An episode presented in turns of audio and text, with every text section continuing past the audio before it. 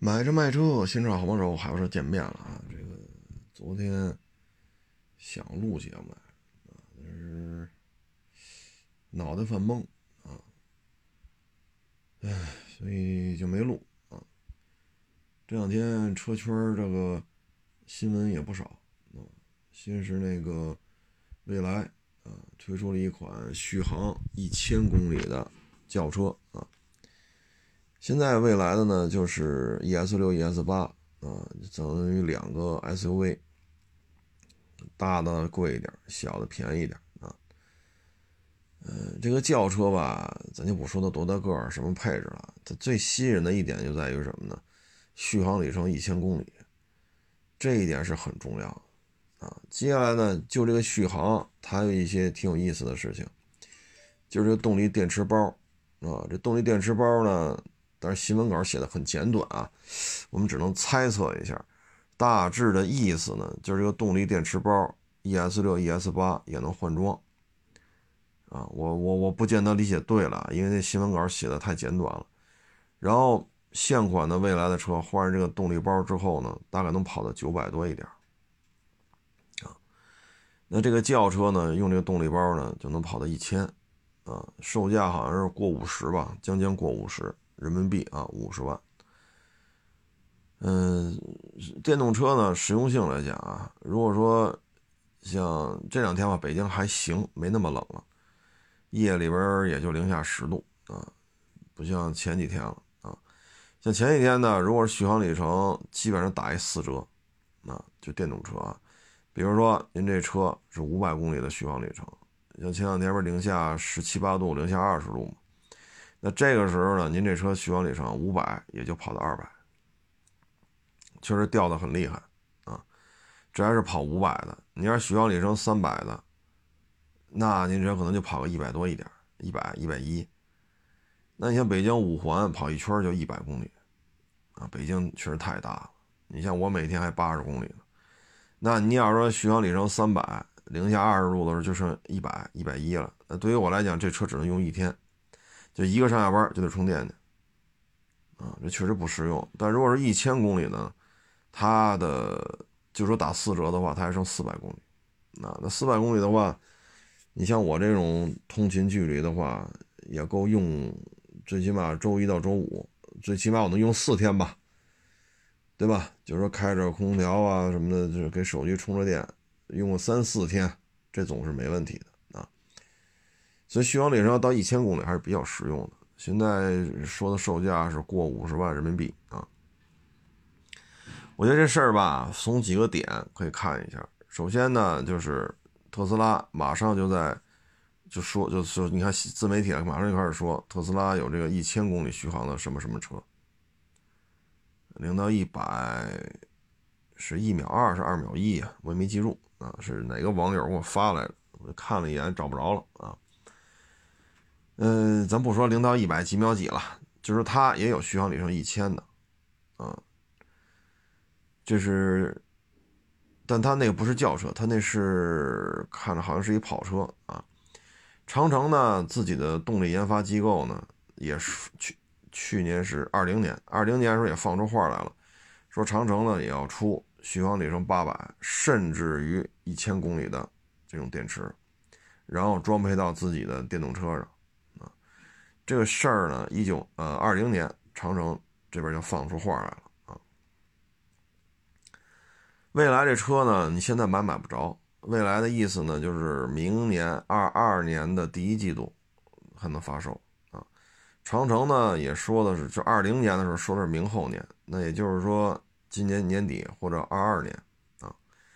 特斯拉那个什么时候卖，这还真不太清楚，但是特斯拉已经有了。就是续航里程一千的啊，所以在二二年吧，二二年到二三年，我们应该能看到至少三款车，一个是特斯拉的，一个是蔚来的，一个是长城的啊。这个呢，就是证明呢，整个电动汽车的续航里程从一两百到四五百，然后现在有到六百的，然后一下子就跃升到一千公里了。到了一千公里，电动旅程。就是电动车的续航里程，冬天低温掉电，它也能够有一个相对好的这么一个基数，那就是说打四折、打三折啊，一千公里的话，它也能剩个三四百啊，大概这么一情况吧啊，反正咱不能跟油车比啊。油车的话，假如说你加满一箱油，假如说啊，你能跑一千公里，那你零上三十七八度和零下二十三四度，你的续航里程不会差出百分之六十啊。说你气温二十度的时候加满一箱油能跑一千公里，气温零下二十度就就变成三百公里了。这汽油车，除非这车有问题啊，否则的话，要是你每天上下班都这么开的话，它耗油量偏差不会这么大。但是电动车呢，只能说犄角跟犄角比了啊。嗯，这是第一点，就是意味着两年左右的时间，国产的中高端电动汽车的续航里程啊会达到一千。第二个点呢，我觉得是更重要，它更具备一个基础建设的这么一个战略意义，那就是动力包的更换。现在呢，你像未来在建换电站。啊，他说他要建到九百多家吧，啊，现在北京，我想想，应该是出租汽车那个换电站是比较多的，但是出租汽车这换电吧，这出租汽车现在续航里程太短了，基本就是三百、四百，所以到零下多少多少度的时候，那续航里程就剩一两百了，这个确实差点意思，啊，因为北京太大了，就续航里程就一百多、二百。你拉不了几个活就得找换电站然后出租汽车有这么一套换电站啊，然后未来要建九百多座换电站。其实我觉得这是一个接口技术的问题，就是说咱们将来会不会发展到像手机这样啊，就是充电线都是一样的接口啊，统一的接口啊，就是这根充电线，苹果也能用，华为也能用。或者说小米也能用，vivo 也能用。我觉得这样的话呢，对于降低浪费、降低成本是有好处的。嗯，当然了，这电动汽车这个动力电池呢，肯定是比手机贵啊。那手机贵了贵了一两万块钱啊，但是电动汽车这电池可就太贵了，尤其是这种续航一千公里的动力包啊。这个如果接口技术能够统一。啊，嗯，然后呢，大家按照标准的口来做，啊，当然了，您这个可能是这种材质的，他那是那种材质，这个没关系，但是呢，接口要保持一致，为什么呢？这个接口啊，就是第一，这个电池这个动力包，你的长宽高要符合几个规定的尺寸，这样的话呢，我们将来可以建一个通用型的换电站，你电力包就这么几个规格。我这个换电站在进行拆装的时候，也是这这几个规格对应就行了。第二，你充电的接口要标准化啊。第三，啊，就是你可以用不同的材质啊，你可以用不同的材质啊，密度不一样没关系，这都没关系。但是你的这个动力包啊，它和不同车之间的匹配能不能做到一个通用型的？啊我觉得这个都是值得探索的，啊，值得探索的。这东西一旦打通的话，确实对于国内的这个电动汽车的发展是一个非常好的一个促进作用，啊。简单归纳一下吧，三个点：第一，这动力电池这个电池包，它的尺寸接口最好能分几种，啊，这样的话呢，电池规格保持一致。我指的三维尺寸啊。换电站也是按这几个尺寸来进行设计的，啊，第二，充电接口全部标准化。第三，就是不同的电池对应不同的电动品，就不同品牌的电动汽车之间是否能够打通这个界限，啊，就这三点是非常值得运作的，值得去研究的，值得去探索的。当然了，这里确实有一些难度。啊确实有一些难度，有一些困难的地方啊。但是如果你要做到了，对于整个电动汽车的发展确实有好处。我觉得这边最难的是什么？最难的就是不同品牌的动力包和不同品牌的电动汽车不能混搭，这是目前最大的问题。它不像咱们这个就现在烧油车这个电池啊，这个同档次同价位的吧，差不多你是可以互换的，无非就是电池大点电池座放不进去，或者说你电池小点人电池电池座大，电池放进去老咣当。但是就把它接电，然后让打着了，就这一点来讲都没问题，啊，这点没问题，啊，我不放在发动机舱了，我现场我拿线导一下，我电池就放放外边地上，线导一下，然后打着了，能不能？能，对吧？这一点还是可以的，啊，你说桑塔纳电池拿下来，你给这个威驰用，就搭电这块儿这是没问题的，说威驰的电池拆了给飞度用。对吧？飞度电池拆下来，你给马自达马马二现在啊，对马二没了，二手的马二也不多了，你给马二用，咱仅仅就是说没电了，搭一下电，它都没问题。无非就是你这电池座是大是小，这电池是放进去是放不进去，是放进去来回逛的，无非就是这些问题。这个我觉得是难度非常高的，就是不同材质选用不同材质的这种动力电池包。不同密度电池包跟不同品牌的电动汽车之间能不能进行匹配，这是难度是非常大的。如果这个问题能解决，那可能对于整个电动汽车的发展是非常有好处的。前两天呢，就一直说嘛，就是我一说那个特斯拉降价呀，怎么着的，我那短视频在某些平台就被删掉了啊，就被下架了啊，然后就。疯狂的群起而攻之，骂另外一个新能源汽车，然后这两天又是另外一个新能源汽车又出续航里程一千的啊，等等等等。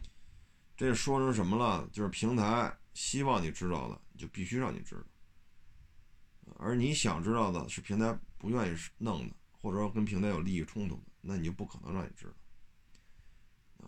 所以，我觉得现在这网上吧，就是骂大街的多。啊，群起而攻之，啊，有些人呢是纯粹就是为了蹭蹭蹭这个流量蹭热度，有些人呢可能是拿着钱财替人消灾，啊，我觉得现在真是很少有人说坐下来客观冷静的分析一下，这个换电包意味着什么，一千公里意味着什么，现在就到了这种程度，就是。咱们就语音节目里探讨一下电动车的一些现状吧。啊，短视频这块我也没法拍了，啊，因为我没有加入工会，我也没有加入什么机构，啊，也没有什么组织，所以你不按人家的节奏来，你辛辛苦苦拍的，就全都给下架了，啊，所以咱就别招惹这是非了。呃，既然语音节目这个平台呢没有到那种程度，那咱在语音节语音平台里边这个节目当中说一说啊，探讨一下。哎，现在反正就是说什么好呢？啊，呃，什么为荣？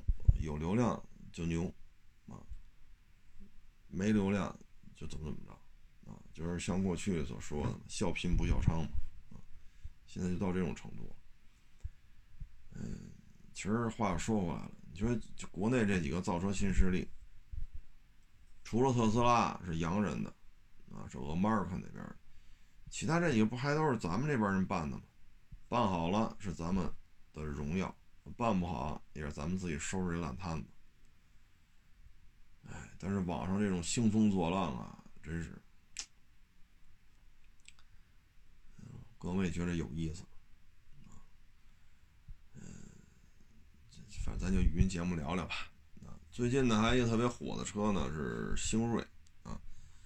因为这车咱也没开过，所以咱也不好说啊。我们只能说，过去开过的一些吉利的车型啊，底盘的表现啊、降噪啊，应该做的都不错，水准做的蛮高的啊。其实得到了沃尔沃的真传啊。然后这个车呢，嗯。我就看了一下，今天有一网友啊给我发了一个报价单，看完之后把我吓一跳啊！这什么报价单呢？就是个吉利星越，嗯，呃，星锐，星锐，是他一万公里保养啊，这报价一万公里的时候呢是免费的啊，两万公里的时候呢要收一千四百三十二，三万公里的时候呢要收你一千一百三十六，四万公里的时候要收一千八百七十七，五万公里的时候终于低于一千了，九百八，六万公里是大保养要收你两千多一点，啊，所以这保养费用基本都是千千元的这个高度上，啊。就一次做到了九百八，剩下都是一千元以上啊，不便宜。然后呢，还给我发了保险公司的报价，我看完之后也是把我吓一跳，嗯，就是吉利星瑞十一万三千七啊，这不是低配吗？呃，如果上车损、盗抢、什么自燃不计免赔，什么车身划痕、涉涉水，六千三。如果十四万九千七的高配，啊，那这个全办完了是多少？七千多。我觉得这台车呀，就保养费用确实有点偏高，啊，保费也偏高，啊，嗯，一个十小几万，指导价十小几万的车，动不动就要六七千块钱，这保费可是不低啊，啊，当然这保险公司可能对于它星瑞的这个零配件，可能事先做这个评估吧。保养费用的话，也不算低啊，啊，基本上都是一千多，因为它这官方报价里只有五万公里的时候是九百八。那话说回来，车要开到五万公里的时候，你去四 S 店去只做一机油机滤吗？但凡少点点这少点那个，这又一千多。所以这台车呢，确实不贵，但是保养费用确实不低啊。嗯，你包括领克也是。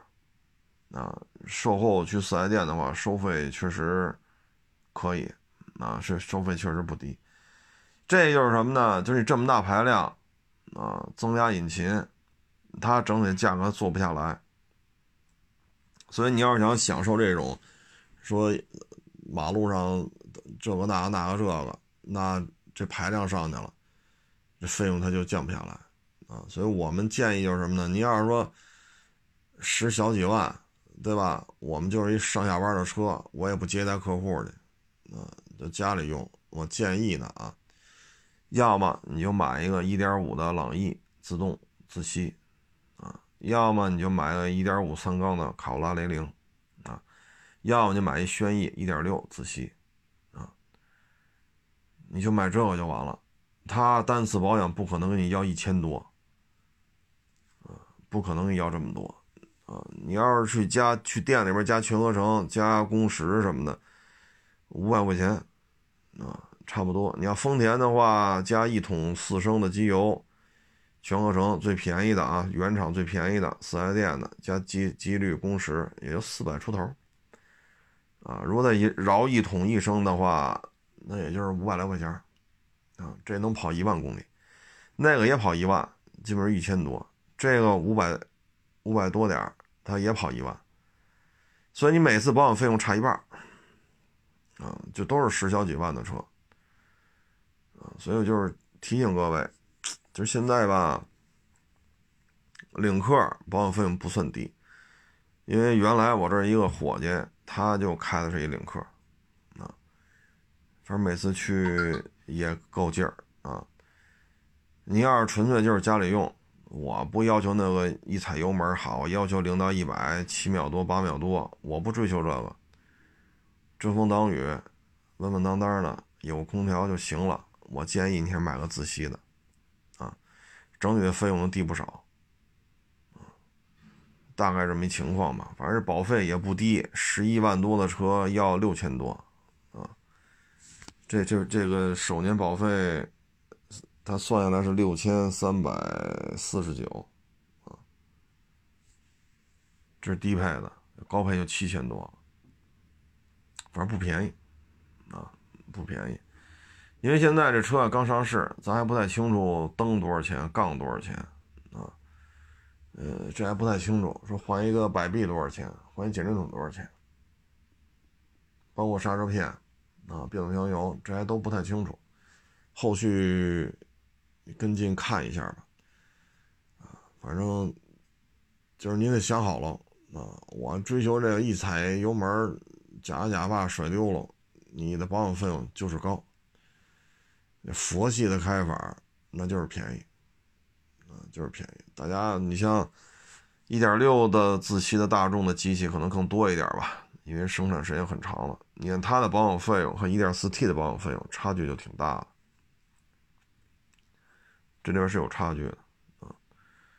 所以买车之前吧，得想好了啊，人家上下班开，你也上下班开，人家一万一保，你也一万一保。您这老一千多，那老五百多，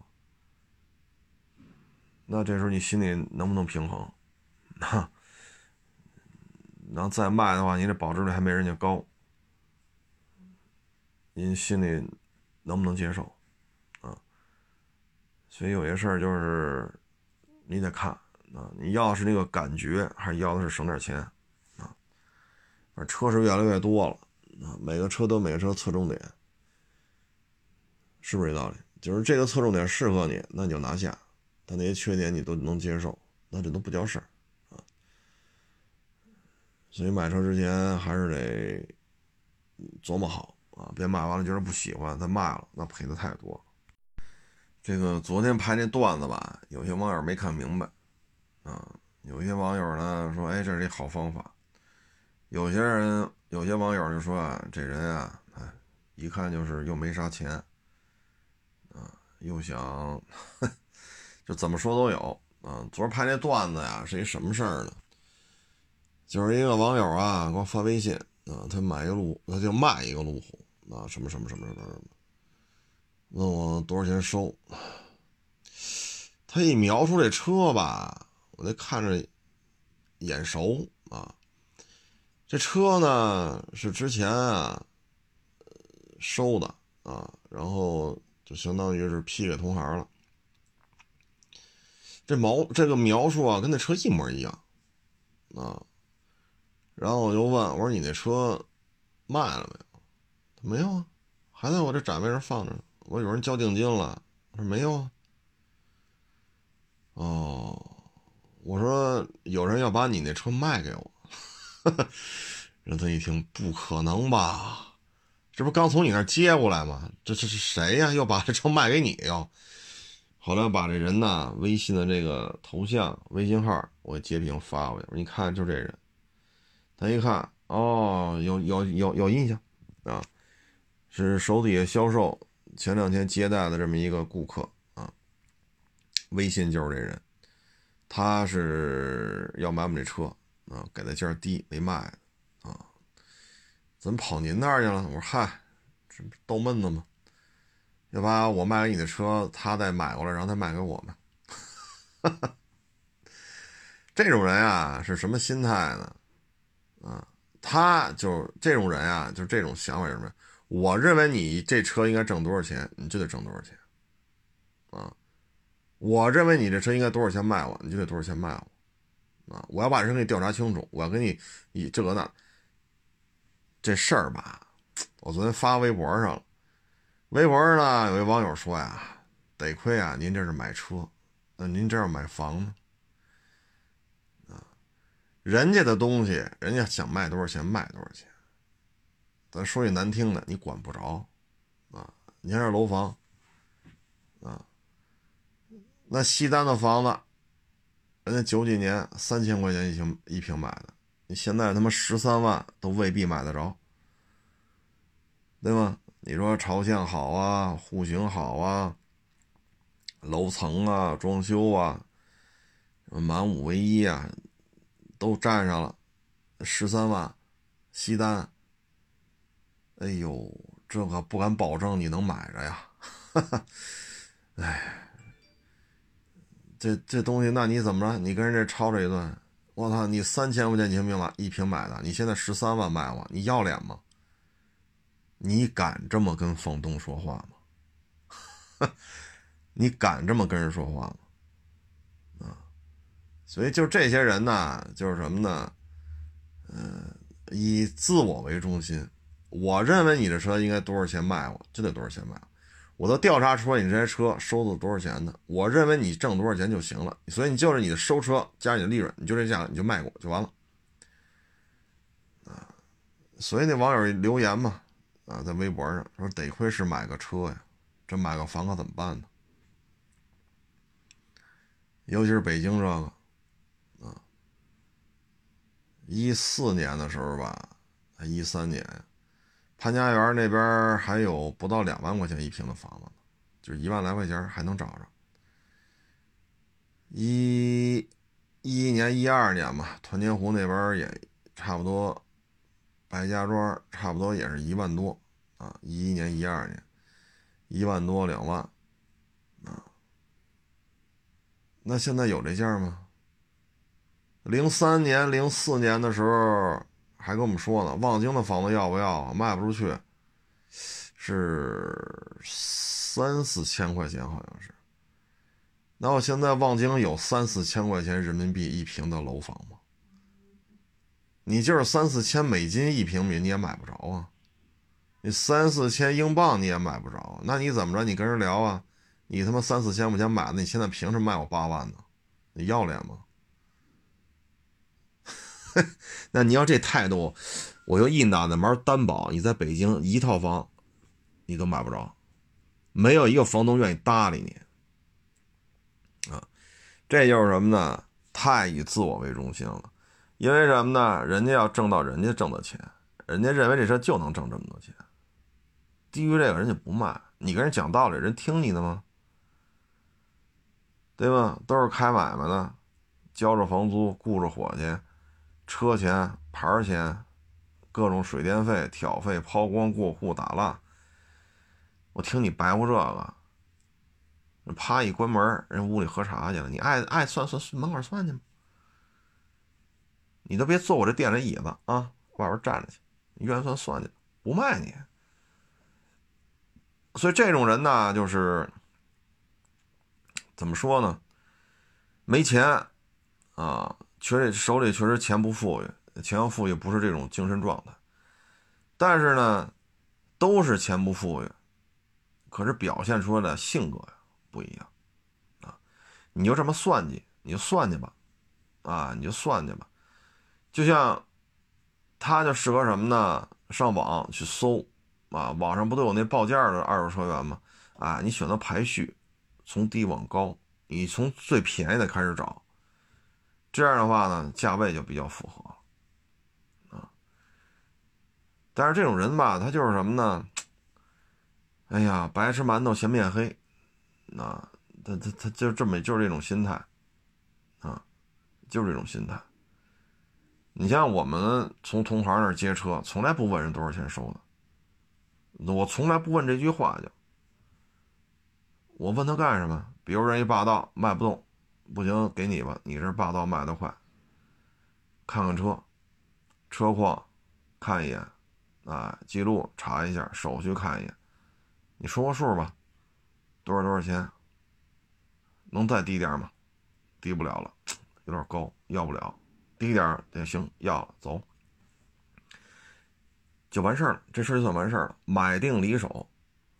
我不可能问你多少钱收的呀？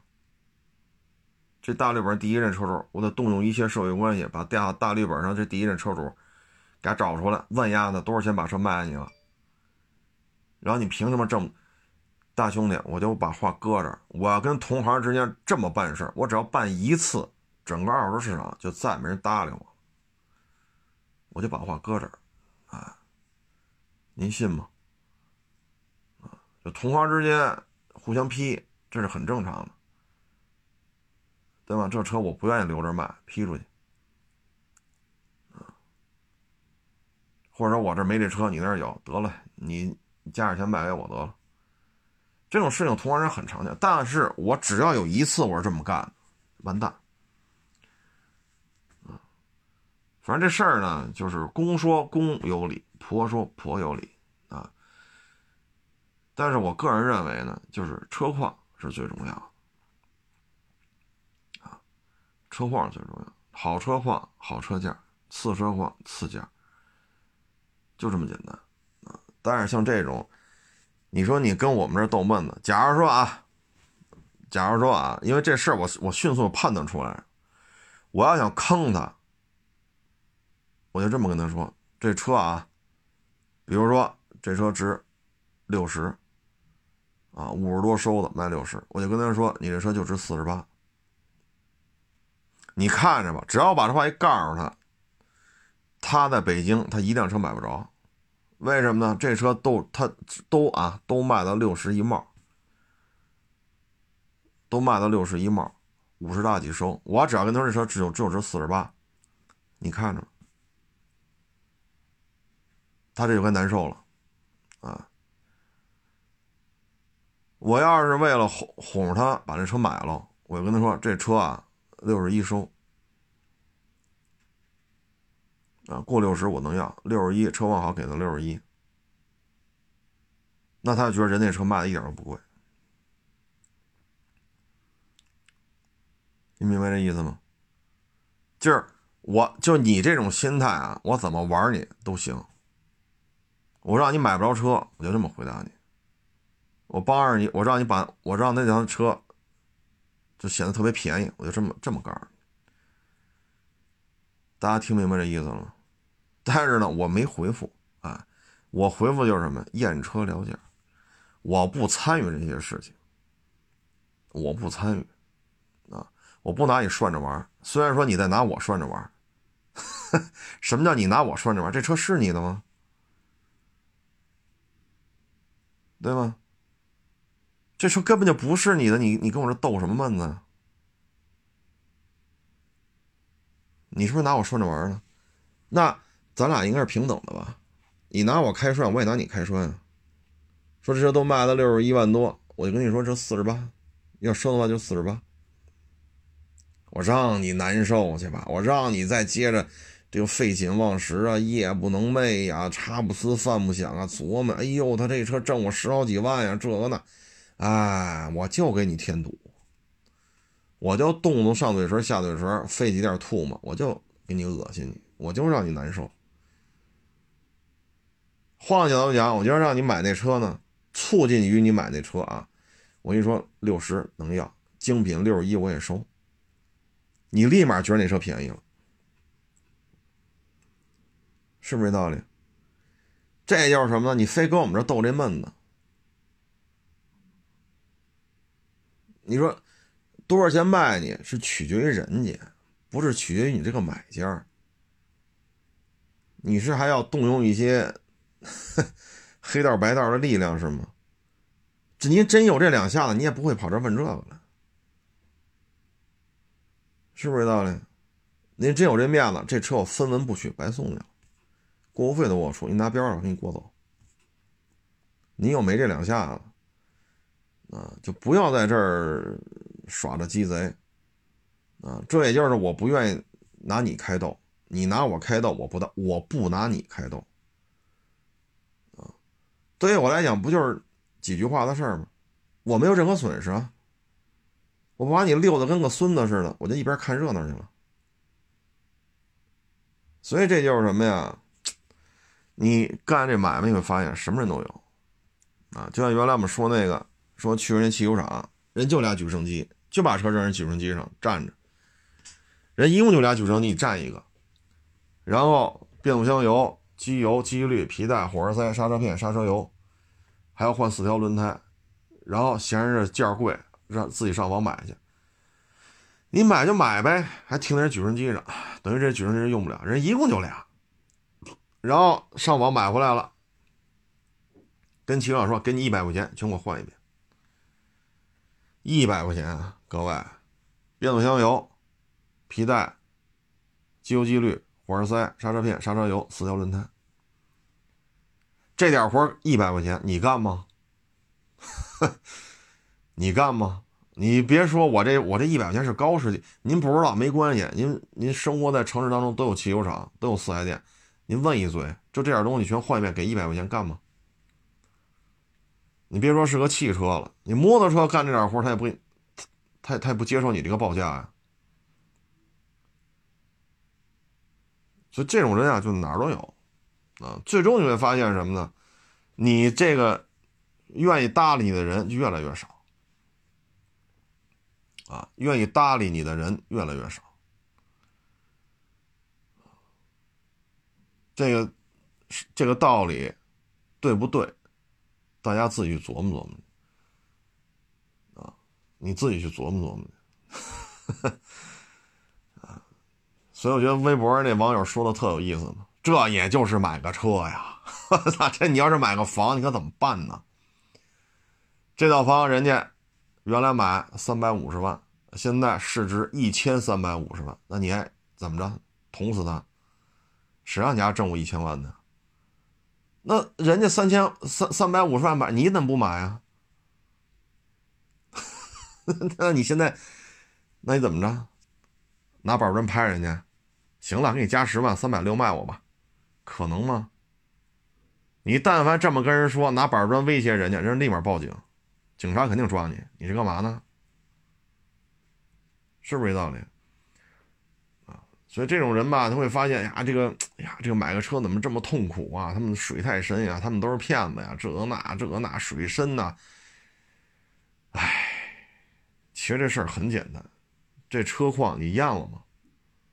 这车况你验好，这车价你能接受吗？能接受，能接受就是它，不要抖着机灵。三四年前吧，我就说专门拍过一视频，就说这事儿。去港口帮一个网友去验车去，买新车。这台车全港口，他那儿待了有多少天？十天半个月呀，我记不清楚啊，因为好几年前的事儿。他就要找全港口最便宜的，就找着了。啊，他找那车比别人家都便宜十好十十好几万吧，十万十好几万啊。假如说啊，别人都卖幺三九，他卖幺二九，哎，这便宜我找着了。哎呦，你瞧这帮傻叉都买幺三九，就我能找着幺二九的。真到刷卡了，又害怕了，又让我去，去了那儿一看，好家伙，您这车。玩意儿比那事故车强点啊！各位，这是新车啊，这是新车，平行进口的新车，一七年的事儿好像是。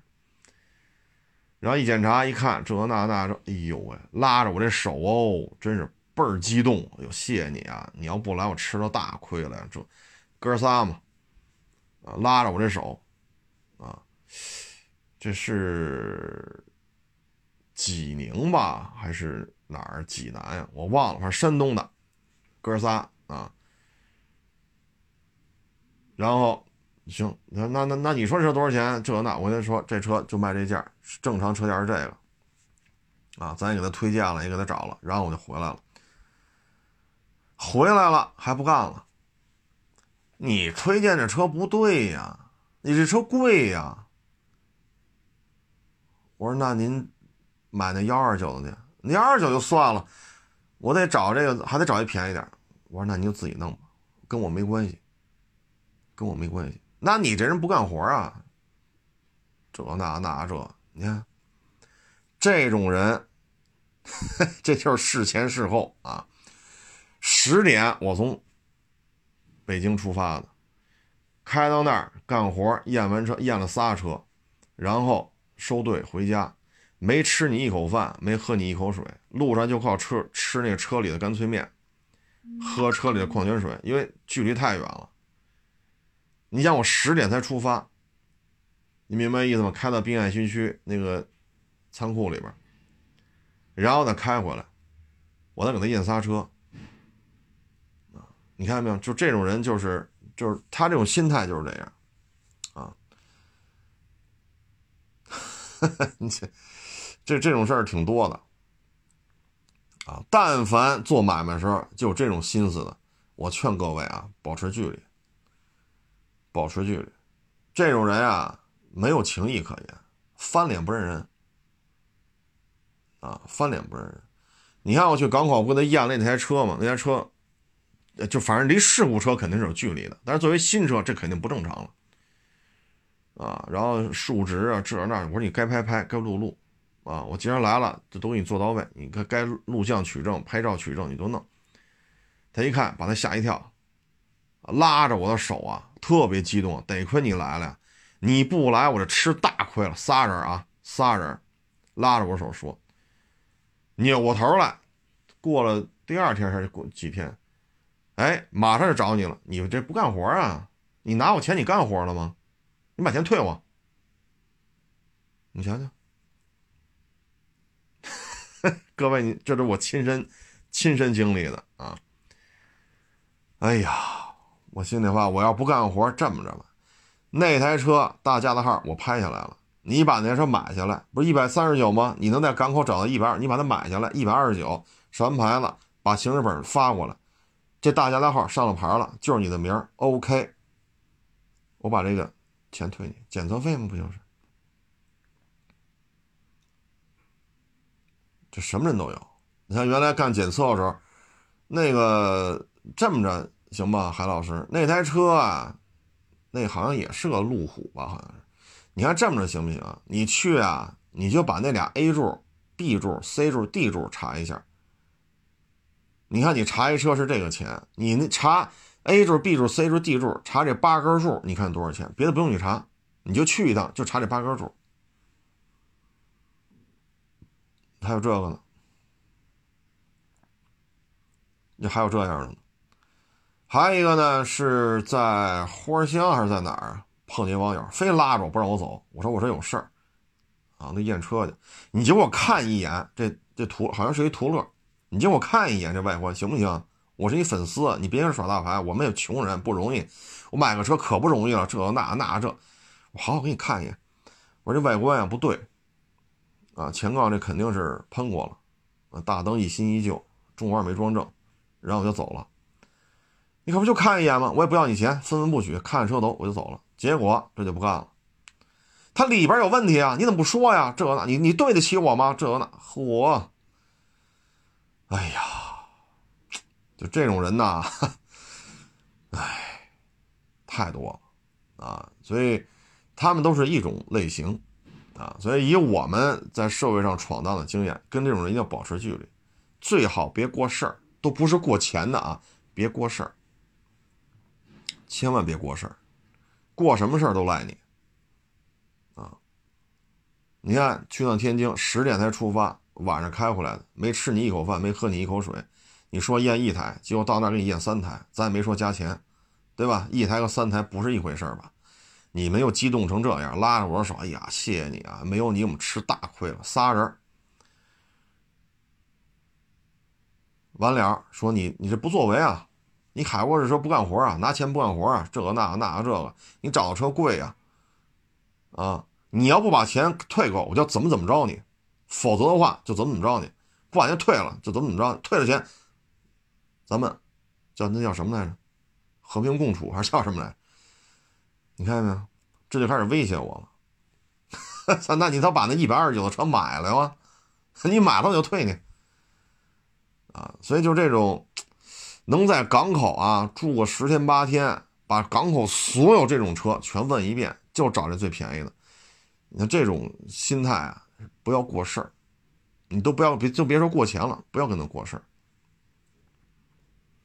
啊，不要跟他过事儿。你过了事儿就埋怨你，所以就是这就是接触人多了，你会发现，各位啊，仅供参考。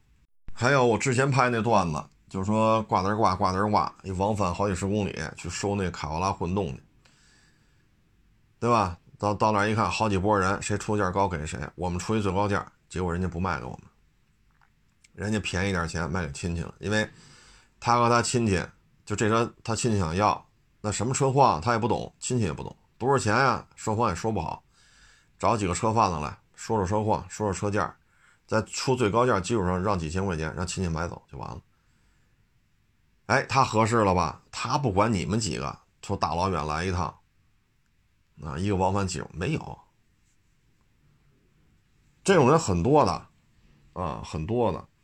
所以各位，你在生活当中一旦遇到这种人，一定要保持距离，别说过钱了，事儿都别过，啊，别在一块聊天，别在一起吃饭，咱别说再过钱了，做个买卖啊，或者他买你点什么东西，你卖给他什么，免，就一个字儿，免。四个字儿，保持距离，太累啊，非常累。哎，人性啊，这就是这样啊。然后呢，这肯定这要吃了亏了，找着便宜的买了又大骂。你看，就像咱说那个一百三十九万的车，非一百二十九万买新车啊，各位啊，他买了吃了亏，他肯定要大骂港口平进口车。这帮人都是骗子，这个那，他没买，他也骂他们。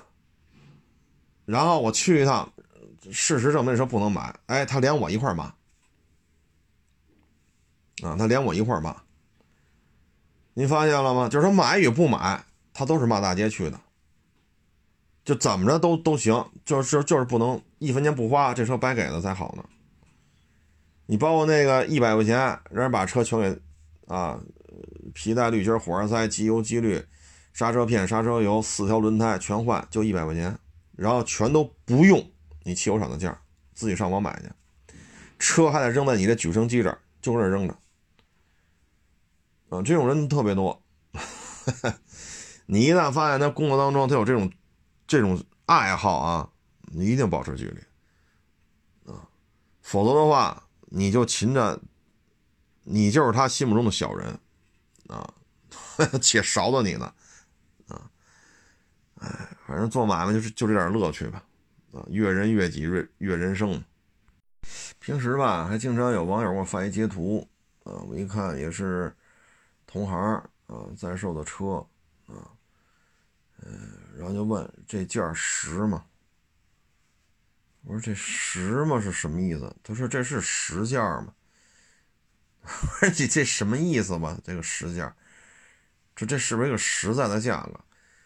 我说价格实在不实在，取决于车况啊，什么车况什么价，对吗？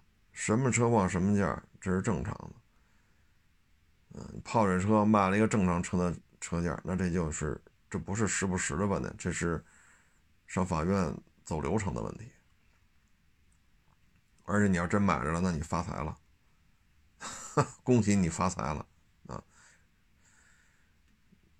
所以现在吧，就是有些时候就是只看价格啊，经常遇到这种，啪一截屏，哎，你看这车卖这价钱合适吗？我说你验验车啊，车验了，车没问题。你说这车多少钱？我说这车没问题，你就问问那个说这车况没问题的人。这还是规矩啊，谁验的车谁负责到底。不用，你就不用管了，你就我就问你这车值多少钱，车况特别好，你就说多少钱。你想想，根本就不看车况啊，根本就不看车况。那咱要为了哄着你，所谓的啊粉丝粘度、粉丝的活跃度，所谓的这些数据，咱要为了这个聊。哎呀，那这个，那你不是要买吗？哎，咱就哄着你聊。假如说那车卖七十八，哎，七十合适，卖七十合适，七十一也行啊。七十七十一，你你买正合适。那咱要为了哄着你玩，给你报一低价，你去买去吧，你绝对买不着。对吧？那说他不卖，我说他那就是他太黑，他想多多挣你钱。我要这么陪着你聊，哎，你是不是特感激我呀？你是不是特别特别感激我呀？那他七十八，那这那他这陆巡，他他这多少钱收？我嗨，这车也就六十啊，那也就六十收了，他非得卖你七十八，所以你给喊个七十七十一就可以了。哎，我要这么跟你聊，哎呀，还是海老师专业，你想这那的。这就叫按考核啊，新媒体运营考核量，这叫粉丝粘度。你这么聊，一投其所好，迎合着他说，哎，他认为你海老师可专业了。可是他妈这车人多少钱来的，我知道吗？七十八，人家卖七十八万的陆巡，你非说七十就要拿下，你这不扯淡吗？哎，他爱听啊，那你爱听，我就这么聊，聊你五迷三道的。对吧？啊，你还觉得，哎呀，还是海老师专业，这水太深了。其实水一点都不深，就是水一点都不深。这些问题都是你自己找来的。人家该卖卖，人七十八该卖卖，对吧？我该干嘛干嘛。就你一人跟这儿，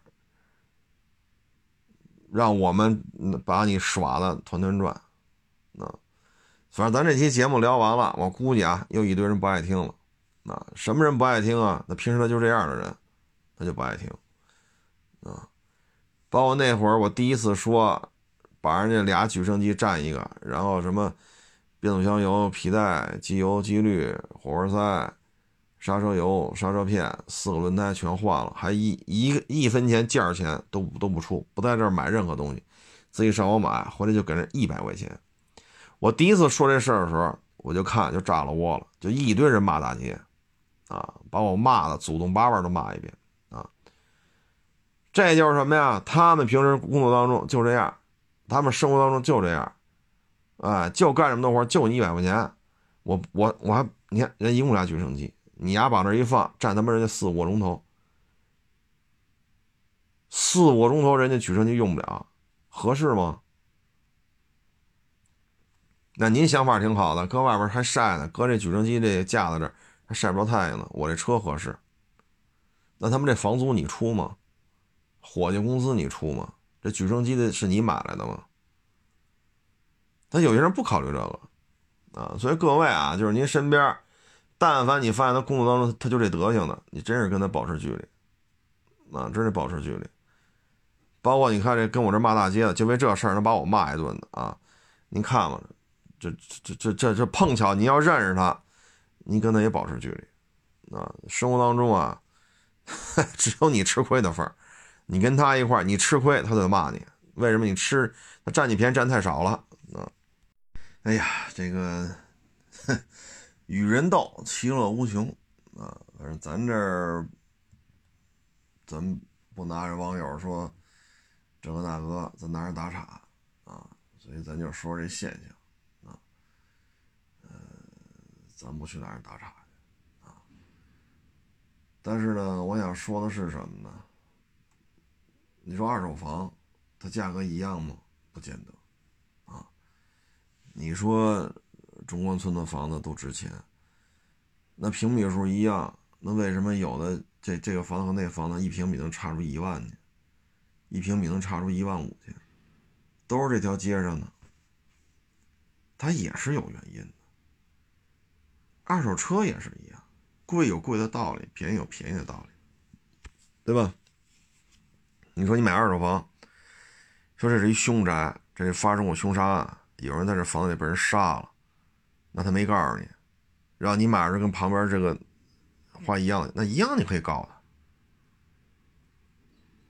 这是重大不利因素啊！你没有告知买家啊，不论是房东也好，中介也好，你你跟这事脱不了干系！人家上法院起诉你，要求你这个那个，你这还真不好办。你想赢还真赢不了，因为你合同里没注明这这套房子。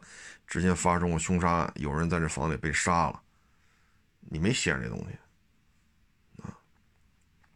所以这这个怎么说呢？啊，你看买房你这么干不行啊！你说你吃饭去，哎，你们家这酱肘子多少钱？多少多少钱？你这酱肘子多少钱一斤进的呀？你这房租多少？你这厨子工资多少？你这你这酱肘子成本多少？没有一个这么聊天的，没有一个啊！你说你去买一个那个煎饼，说早上饿来个煎饼，五块也好，六块也好，七块也好，八块、十块，是吧？还有更贵的，一二十块的啊！你会这么聊吗？鸡蛋多少钱？薄脆多少钱？你上面多少钱啊？你刷这酱多少钱啊？你撒葱花多少钱？没有这么聊的，爱买爱买买，不买滚蛋，对吧？然后你要这么说，人就这么一聊。吃不吃不吃滚蛋！一共他妈几块钱，就废什么话？人肯定这么跟你说。你去买房去，你也不能这么跟人聊啊！说你这房子三千一平买的，你现在十三万一平卖给我，你像话吗？像话吗？像话吗？人啪门一关，你外边像话去吗？这房不卖去了。所以这个，哎，你发现没？二手车特别常见啊，二手车特别常见。我再给大家举一个例子啊，这是古玩圈里出的事。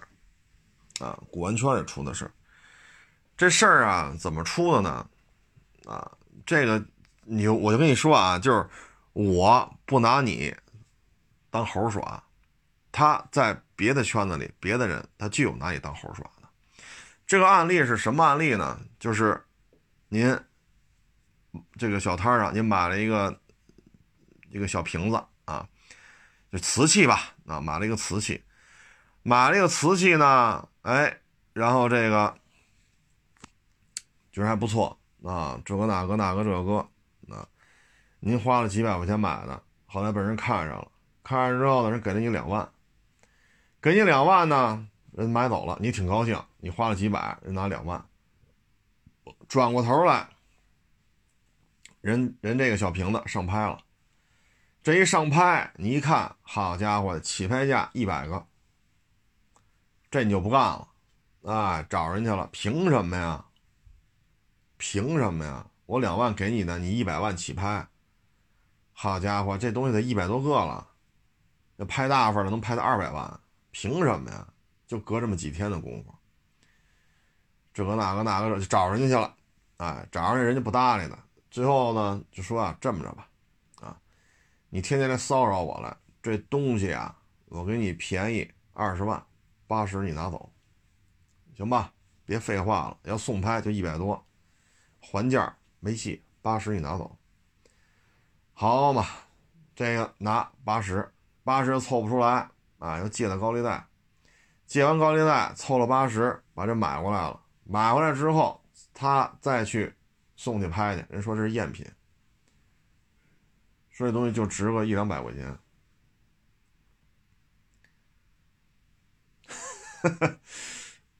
您明白这意思了吧？啊，然后高利贷怎么借的呢？把房本押出去了，所以这小瓶子最后啊，房子也没了，钱也没挣着，啊，这就是什么呀？抖机灵，啊，每一把都得有你占吧占吧，啊，每一个利润的环节你都要盯着，你都要算算吧，最后这人精神失常了，疯了。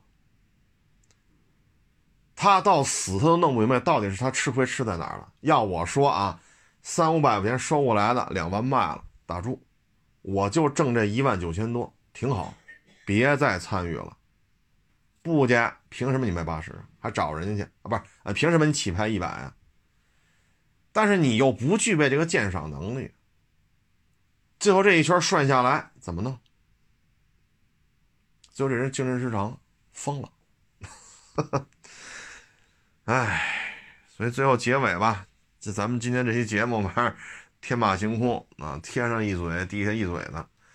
就最后您就琢磨琢磨啊，最后给各位咱探讨一下，你说这人最后这个说几百块钱买一小瓷瓶子，两万块钱卖了，最后呢八十万把房子压了，把这八十万赎回来，然后再去送拍，然后这是赝品，就值个二三百，然后呢精神失常。您说说他精神失常的原因是什么？欢迎关注我新浪微博“海阔试车手”微信账号“海阔试车”。